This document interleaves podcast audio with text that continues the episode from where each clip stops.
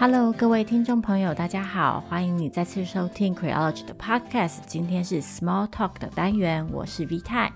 我是娜娜。今天的主题，大家从标题就可以看到，我们今天就要来讨论同志收养。同性婚姻在二零一九年的时候正式在台湾合法化了嘛？但是当时因为二零一八年的反同公投的结果，决定不能以修改民法的形式来促成这个同性婚姻的合法，所以最后是以专法的形式通过。在专法当中呢，虽然大多数同性婚姻的构成要件还有权利义务都准用民法，但是同性伴侣还是没有和异性伴侣享有完全一模一样的权益。其中最主要的两项差异，大概是跨国婚姻跟同性伴侣的收养问题。我们在去年的年度回顾里有提到，去年有三对的跨国伴侣成功的在法庭诉讼中取得胜利，得以在户政事务所进行婚姻登记。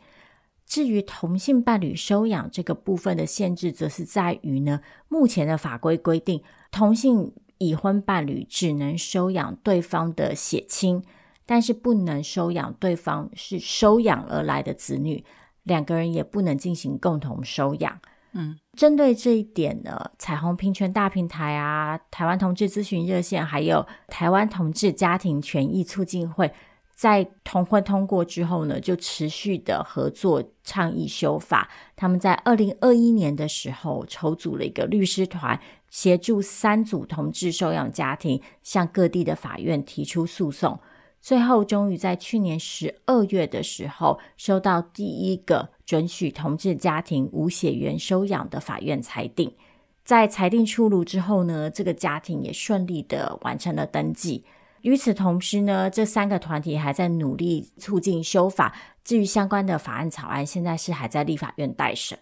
对，就是简而言之，也是一个透过法院审判，然后目前算是个案准用的情况，还没有普及到就是大家都可以使用哦。当然啦，这个关于同性伴侣收养啊，其实就跟当初同性婚姻在辩论的时候，很多人提出来的观点一样，就会有人去质疑呀、啊，就说，啊、那同性恋适合养小孩吗？呃，你们这样子的家庭就不正常，正常打括号哈，然后就说，呃，你们这样的话，小孩也会被歧视啊，呃，这样就是对小孩很不好，所以就会认为同性家庭不应该哦收养小孩。那甚至于很极端的，我们就听过最可怕的就是有人说，父母不可能真心爱没有血缘的小孩嘛。嗯，诶，我是真的觉得这句话蛮可怕。如果血缘是唯一的这个爱的要件的话，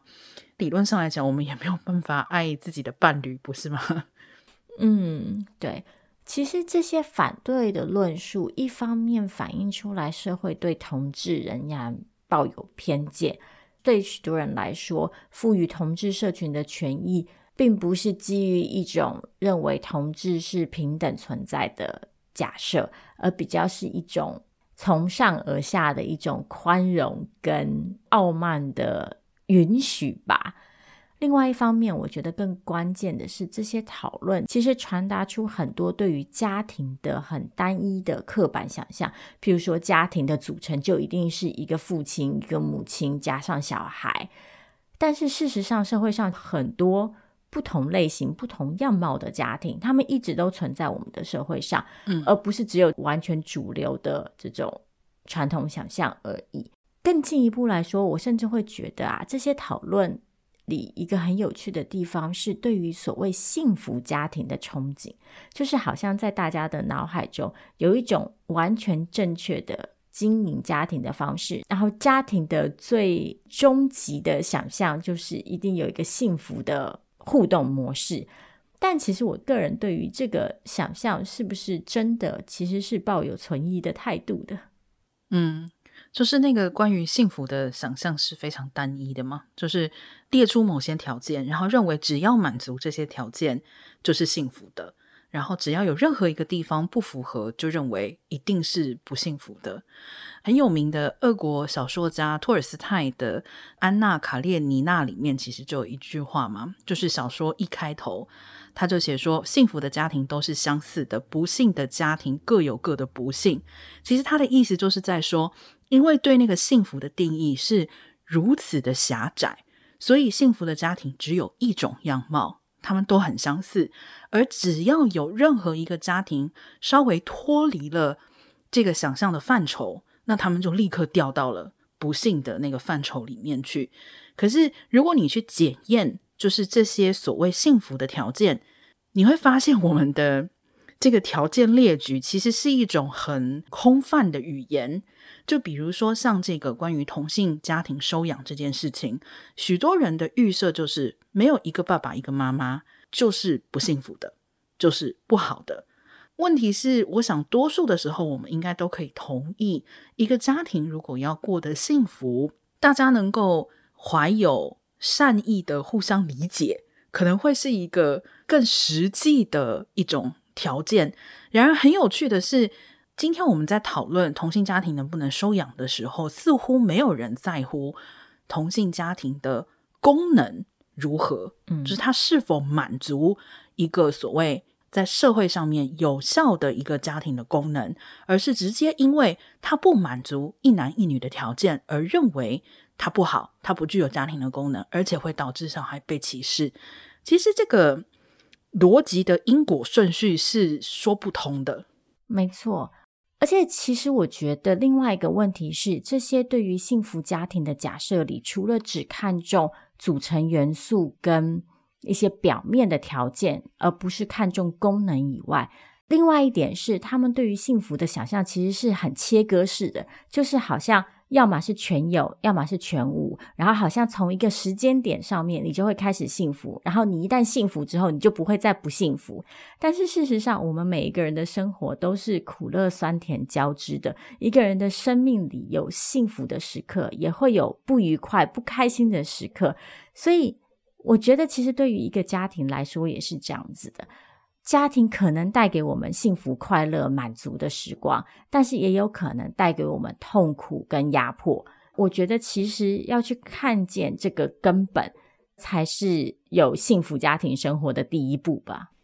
嗯，对。其实说到底啊，可能我们就要先定义，就是什么是幸福，或者是说，至少我们要理解什么是幸福感。我这边有一个例子啦，当然可能它跟这个就是所谓幸福家庭不是直接有关，但曾经是一个呃社会学的研究，就是在研究人跟工作赚钱之间幸福感的关联。就是我们过去会认为赚越多钱你就会感到越幸福，但是这个研究就发现，其实赚钱跟赚多少钱这件事情只能一部分的满足人的幸福感。打个比方，就比如说，他可能如果一个人一年赚到十万块美金，他会觉得他的幸福感很高。然后他们当然是有用一些量表去做评量。那事实上就是超过了一定的额度之后，金钱就无法再带来更多的幸福感。这说明什么？这其实我觉得是可以侧面的去说明，幸福感这件事情从来都不是单一组成的。那么幸福的家庭的因素也不应该是单一组成的嘛，也不应该是说今天你满足这些要件，它就一定是幸福的。应该是说多数的时候，它应该是有很多的要件，它可能会排列组合，然后在排列组合之中，可能他们都要有不同程度的满足，那么就可能可以达到一个所谓让人感到幸福的状态。所以我觉得去设定一些硬性的条件，说你做到这些条件，就会幸福。某种程度上来讲，我其实觉得是很误导的。这也会让一些人在追求所谓幸福家庭的过程之中，他会感到非常的挫折。而为什么我做了每一件你告诉我应该这样做了就会幸福的事情，可是最后没有幸福呢？那我觉得这其实是会让很多人在面对到所谓的不幸福的挫折的时候，会失去反应跟理解的能力。而且甚至会失去承认这个不幸福的能力。很多人都听过类似的话嘛。如果你跟家人有冲突的时候，有些人就会劝你说：“哎呀，毕竟是家人嘛，天底下没有不是的父母啊，或是家人一定是为你好啊。”其实我觉得这些说法就是建立在一种对血缘、对家庭的一种错误期待之上，就是我们想象这个幸福是一种可以被元素而确认的东西，我们反而因此忽略了在家庭里真正促成一个良好的家庭互动关系跟相处模式的关键是我们怎么对待彼此，然后我们要去承认在家庭里。也会产生各种伤害，然后面对家庭的伤害，我们一样必须要去处理，而不能只是去想象，因为血缘的存在，因为这种法律关系的存在，所有的问题、所有的伤害、所有的错待都可以自动自发的被原谅，或是被忽视，或者是被消失。我其实觉得这反而是造成很多家庭不幸福的关键，因为我们根本从头到尾都没有去打开那个允许错误的空间。一方面，就像娜娜刚刚说的，我们一来不知道怎么去回应这些错误；二来是我们甚至失去能力去想象一种多元的对待彼此的方式，然后去看见这个错误的可能，进而去讨论说，和不同的人相处，在不同的情境下的家庭。可能需要哪些？不管是彼此内部的互动方式也好，或者是外部的资源支持也好。嗯，没错。就比如说，像很多时候我们看到一个家庭里面，家是有一个家庭的成员生病了，不管是比如说小孩先天带有疾病啊，或者是家人出了严重的意外，可能导致残疾等等，就是很多时候大家的思考就停在：哇，那你一定很困难。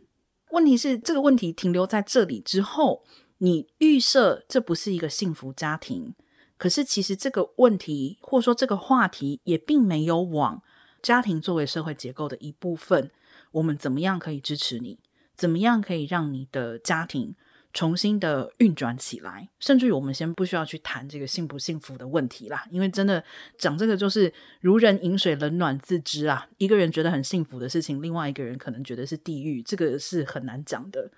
另外再来就是说，其实包含像我们刚刚前面提到的，认为同性伴侣会不会养小孩？这种疑问本身也是属于一种来自于个人自信的一种奇妙的谬误，就是讲的好像异性恋都不需要学，自动就会养小孩。你是认真的吗？就我们从小到大看到的，就是爸爸妈妈把小孩养坏，打刮胡哈，养坏，我这里打一个刮胡的例子，难道不是异性恋家庭养出来的小孩吗？你们觉得很坏的同性恋，难道不是异性恋家庭养出来的吗？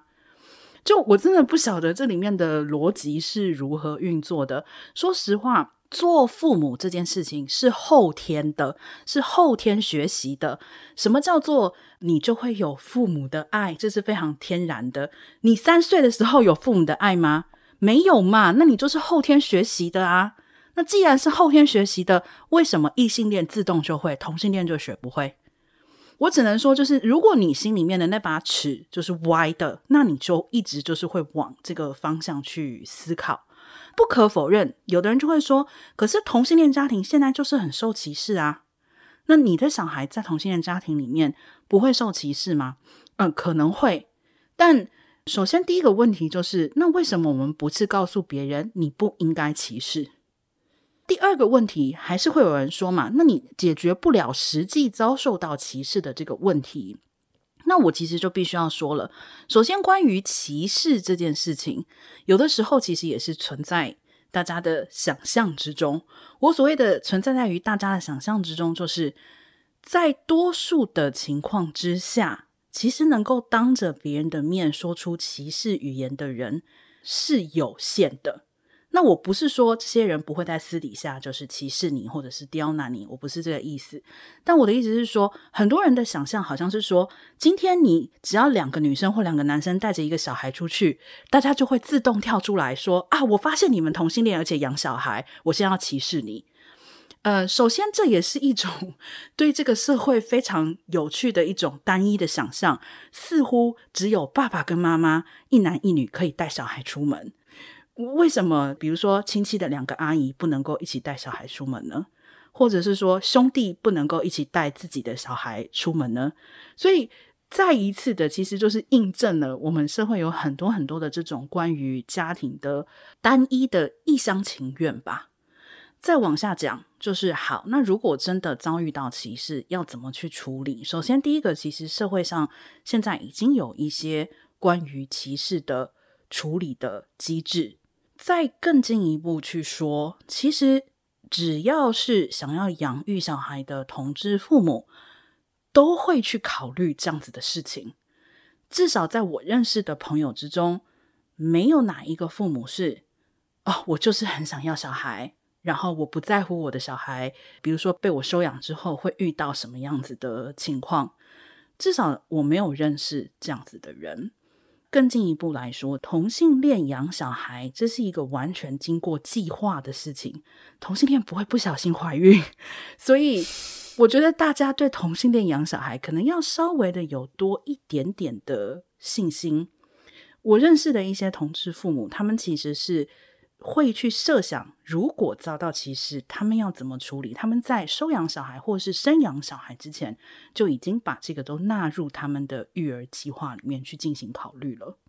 嗯，其实同样的问题啊，我们在很多的议题里面都看过，就是我们的社会会用一种看似保护的语言去限制弱势的行为，就这种保护的语言，最后达成的其实并不是对。弱势的保护，或是对主流社会的激励，反而是成为一种理由，然后去阻止我们赋予弱势群体更多的权益和赔利。就像我们最常讲的，就是各种性别暴力的问题嘛。我们会说啊，因为女生走夜路很危险，因为女生如果喝了酒之后可能会遭遇什么什么什么问题，所以我们的解方就是，那你不要做，嗯，而不是去教育那些对他人造成伤害的人，说你不应该这么做。其实，在同志收养这个议题也是一样，在我们主张同志家庭的小孩可能遭遇到异样眼光的时候，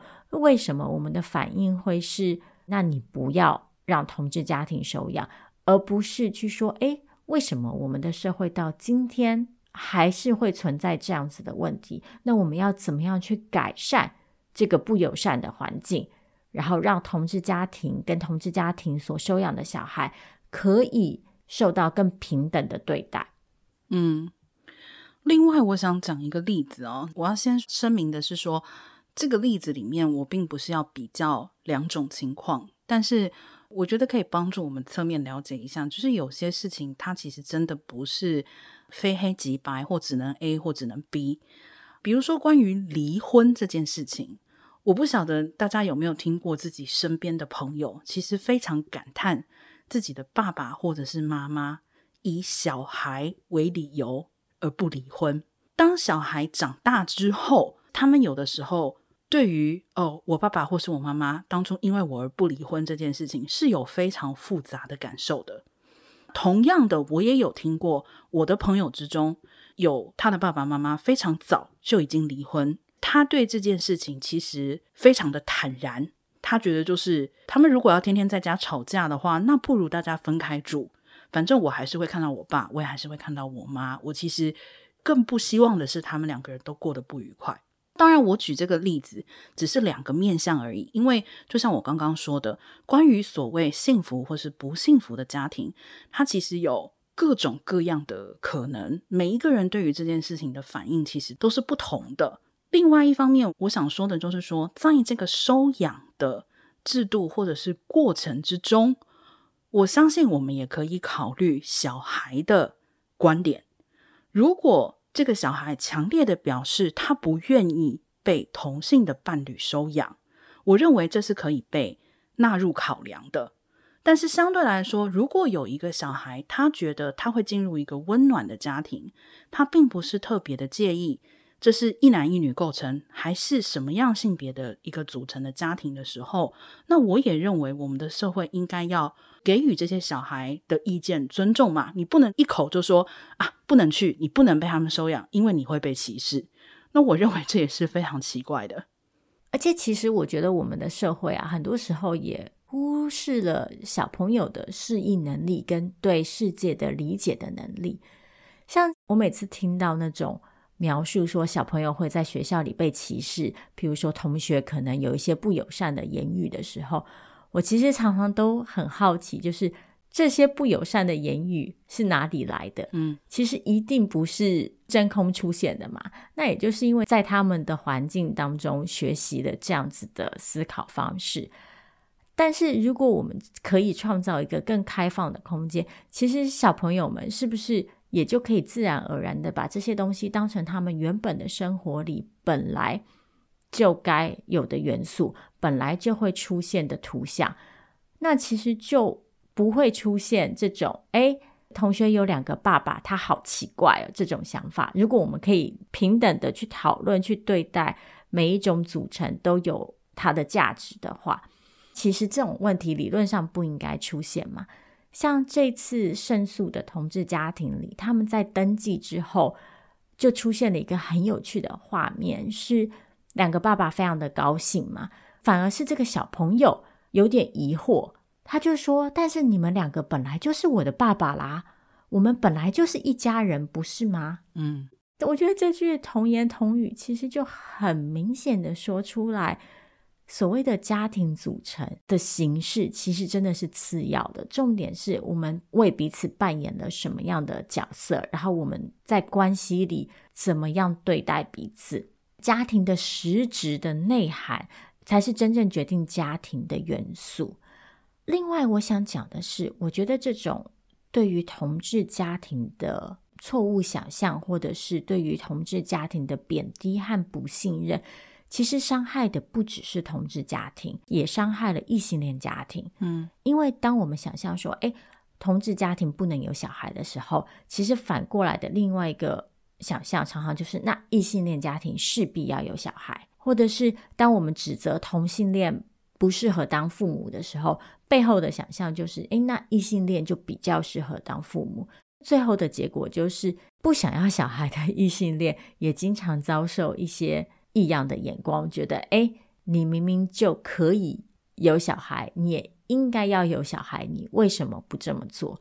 或者是当异性恋在育儿的过程当中经历到困难的时候，他们可能也很难开口求助，因为他们会觉得，诶，这件事情不是我应该天生就会的吗？大家不是都说我当了父母之后就会自然而然的爱小孩，就会知道怎么当父母了吗？为什么？我没有那个能力，然后反而因为这样子的错误的假设而产生很多的压力跟内疚感。对，其实这就是我们一直在说的，就是单一故事带来的伤害嘛。就是从一个小朋友，他可能在什么都不懂的情况之下，当他不断的被灌输单一故事，一个家庭就是要有一个爸爸、一个妈妈才是刮胡正常。才会幸福，他当然就会觉得坐在他隔壁的这个小朋友，当他家里面不是符合这个所谓被灌输给他的单一故事的时候，他就会觉得好奇怪哦。那为什么是这样？我们这些很多东西都是后天被灌输的单一故事，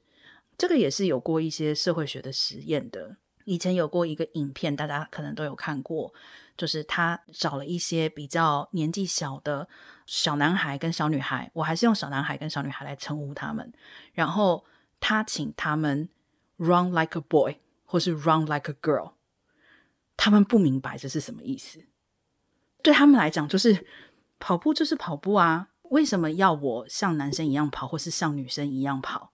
所以这种也是一样，在后来的社会灌输给他们的单一的观念里面，你一再的去说这样跑就是像男生，这样跑就是像女生，那小孩就会把这个东西学起来。不管是符合或是不符合这个单一故事，在最终它其实都会造成一些伤害。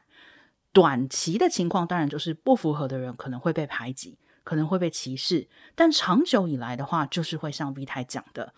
看起来符合这些规定的人，他们其实失去了面对当自己不符合这一个规范或是其他规范的时候，他去处理这个情况的一些能力。是，其实说到底啊，我觉得对于同性家庭的这个反对啊，最终最终的关键还是在于父权体制不能被打破这件事情。其实我们讨论过很多遍嘛，父权体制底下有一套很严格的、很刻板的对性别角色的规范，有男性生殖器官的被定义成男性，然后男性必须要有特定的行为样貌，然后必须要扮演特定的角色，然后要从事特定的行为。相对的，有女性生殖器官的要当一个社会上想象中的女性。然后去扮演特定的角色，这些角色涉及了他们在公领域里的角色，也涉及他们在私领域的角色。所以，一个异性恋家庭的想象就是建立在这些假设之上。我们就可以看到，当同性家庭出现的时候，其实他们在很大的程度上去推翻了旧日这个假设，去挑战了过去这些固定的组成结构跟权力分配。因为过去的父权社会想象，诶，你家庭就是要有一个爸爸、一个妈妈、一个男的、一个女的，然后男的负责这些这些角色，女的负责这些这些角色。但是同性家庭的出现，去证明了其实你不需要这个组成，那其实就会去松动过去父权告诉你，诶，只有这一套才能运作这个话术。嗯那我觉得这其实可能是这个社会之所以对同性家庭产生抗拒的一个最关键的原因，就是父权体制的拥护者会担心，当同性家庭出现之后，也进一步的去松动异性恋家庭里的权力结构。所以，作为一个女性主义者，我就常常会说，其实异性恋可能是支持同志家庭的最大受益者。因为当同志家庭进入我们这个社会的想象的时候，松动了传统的家庭结构，异性恋反而也可以从中获得解放。而且还有一件很重要的事情是，我觉得在收养的过程之中啊，其实不管是同性家庭还是异性家庭，截至目前为止，还有一个被要求满足的条件，其实是婚姻关系。嗯，在世界上多数的地方，截至目前为止，所谓的单身收养，就是你自己一个人，你在没有缔结婚姻关系的情况之下，那么要收养一个小孩，通常会面临要不就是被拒绝，要不就是非常困难的这样子的一个情况。我必须要说的是，我相信这个里面有一部分的一个比较实际的一种考量，会认为说，呃，可能如果只有一个人来构成的家庭的话，他可能比起两个人构成的家庭，那就少一个人手嘛，可能没有办法给予更多的，就是比如说照顾的时间啊，或者是注意力。某种程度上来说，这个或许。看起来是诶，好像诶很实际的考量，但是另外一方面，这其实牵涉到两个问题。第一个问题其实就是还是对于家庭的一种单一想象，单人收养他必须是单人抚养吗？就是他没有结婚，就意味着他收养了这个小孩之后，在他的家庭关系里面就不会有其他人跟他一起来抚养这个小孩吗？那同时，这也反映出来了我们对单亲家庭困境的一种非常浅薄的理解，甚至于是误解。就是我们都会说：“哎呀，单亲家庭就是啊、单亲爸爸或单亲妈妈，这个压力就是很大，什么一人分饰二角，一人承担两职。”归根结底来说，这个问题难道不是因为我们的社会非常单一的认为，一个家庭的组成就是一男一女的婚姻结合？只要这个之中有一个人脱离了这个婚姻关系，我们就自动的认为这个家庭失去了功能，它不完整了。可是事实上，一个家庭的构成可以完全不必依赖这些条件。如果这个所谓的单亲或者单身的抚养者，他其实有自己组建的一个家庭结构呢，不管是他的兄弟姐妹、他其他的亲戚，或者是他非常要好的朋友。那么，这些人假使能够共同的，并且愿意一起来抚养这个小孩的话，一样可以使家庭的功能起到作用。那讲到这里，就会有人说：“哎呀，你这个想象太美好了啦，又不是自己生的，自己生的都不想养了，还养别人家的小孩。”那我跟你说，同性恋特别有资格说这个话，因为同性恋从以前到现在，很多时候就是帮别人养小孩过来的。如果你拆解了所谓家庭关系里面的婚姻的要件以及血缘的要件之后，你其实会发现，这个世界上可以组成家庭的可能性真的是多了太多了。你要绑定这两个条件的时候，一样嘛，就是我们开头讲的嘛，幸福的家庭都非常相似，而不幸的家庭却各自不同。其实你只要拿掉这两个要件，难道不会是变成幸福的家庭各有各的样貌吗？是，就跟前面讲同志收养的时候的问题一样。如果我们的社会可以提供给单亲家庭更多的支持，单亲家庭就不会受到那么大的压力，他们的处境就不会那么困难，单亲家庭也就可以更好的发挥家庭的功能，不是吗？所以这里的谬误就在于，我们先去假设单亲家庭不会幸福。然后拒绝为单亲家庭提供支持，然后再来用这个理由去证明，你看他们果然就不幸福。但是他们不幸福的原因，可能是因为我们这个社会从来都没有给他们创造一个幸福的空间。嗯，所以像大家都听过的那一句英文谚语，就是 “It takes a village to raise a child”。我个人是这句话的，就是忠实的信仰者。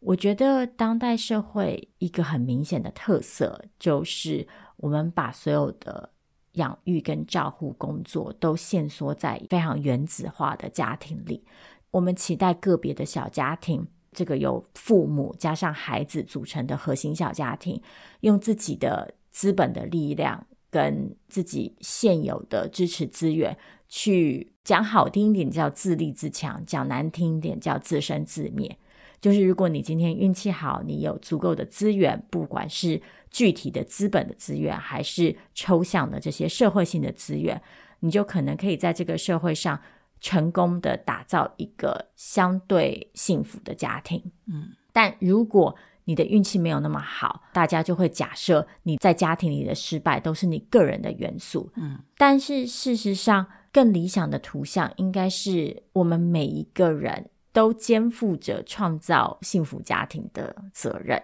不只是你自己的幸福家庭，也是别人的幸福家庭。然后我们可能每一个人可以不只有一个家庭，嗯，我们可以以不同的角色、不同的身份去涉及不同的关系，然后和不同的人构成不一样的家庭关系或是互动关系。嗯，其实讲实在话啦。我想，可能这个世界上本来也就不存在所谓完全幸福、没有问题的家庭。不是有一个很有名的悖论吗？就是说，你在一个完美的天堂，那你缺少的是什么？你缺少的就是不完美。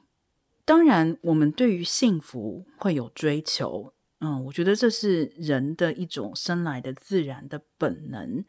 但是我认为把幸福定义的非常狭隘，那其实就是对于自己这种对幸福追寻的本能的一种，我觉得可以算是彻底的嘲讽吧。就明明有这么多的方式去感受到幸福，或者是去追寻到所谓的幸福，但是我们偏偏要把这个门弄得很窄，把这个路弄得很单一，很难走。那么当然。不幸的人，或是感觉到不幸的人，就会不断的增加。而其实拆解这种单一的所谓幸福的模式，单一的关于家庭、关于婚姻、关于生养、关于爱情、关于血缘的叙事，也不只是对收养的家庭或者是单亲的家庭会有帮助，对于包含像是离异的家庭，对于异性恋的家庭。当你们遇到各种不同的困难的时候，当你不再只是把眼光放在我必须符合某些条件的时候，有的时候其实你可能也就觉得，好吧，那就豁然开朗了。或许根本就没有这么多的问题存在。嗯，最后我想要提一件事情是，我自己没有小孩，我也暂时不打算有。其中一个很关键的原因是，我觉得养小孩是一件很难的事情。嗯。这几年啊，我们可以看到儿童权益受到越来越多的重视。偶尔我们就会在社群网站上看到一些讨论，是哎呀，父母应该怎么做，怎么怎么做，或者是去讨论一些父母的行为可能如何造成儿童的创伤，对儿童造成长期的影响。就是我一方面同意童年经验的长远影响，但另外一方面，我一直觉得我们对于做父母的人是很严苛的。嗯，就我觉得我们要重新想象家庭的同时，也要重新想象父职跟母职。就父亲跟母亲是会犯错的人，嗯。而且我们应该去允许他们犯错，这绝对不是在说父母或者是家庭里造成的各种伤害可以自动自发的被原谅跟忽视，而是就像我前面说的，我们应该要去看见这种伤害的存在，然后要去强调在家庭里一样有道歉跟修补的必要。但我想讲的是，我觉得。亲子关系本来也就是充满风险的，就跟任何的人际关系一样，我们可能会对彼此有误解，然后进而错待；我们可能会有心或无心的伤害到彼此，然后父母可能会因为缺乏某些知识、缺乏某些能力，或者是父母可能会因为压力、各式各样的原因而出现错误。那这些错误其实可能都是家庭里。难以回避的元素之一。嗯，那我觉得去想象父母也是会犯错的人，然后去给予父母这个犯错的空间，进而去教导父母们在犯错的时候，在造成伤害的时候，应该怎么样处理跟回应。嗯。才是重要的，而不是去想象我们每一个人当了父母之后就必须要变成圣人，就不能对自己的子女造成任何一点一滴的伤害。去想象说，只要你作为父母有一件事情没有做对，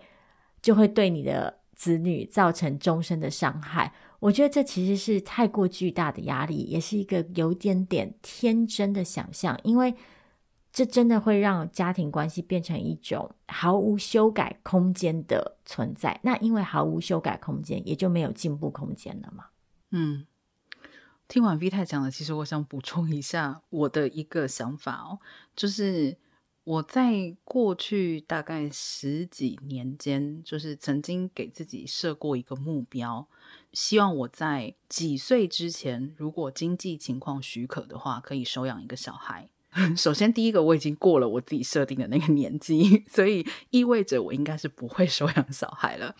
但第二个就是说，我当时在设想，就想象说我要收养一个小孩的时候，我就做了非常多关于就是我希望收养，比如说年纪比较大的小孩这样子的一个想象。那其实有很大一部分的原因就是像 V 太刚刚说的，因为我很怕犯错，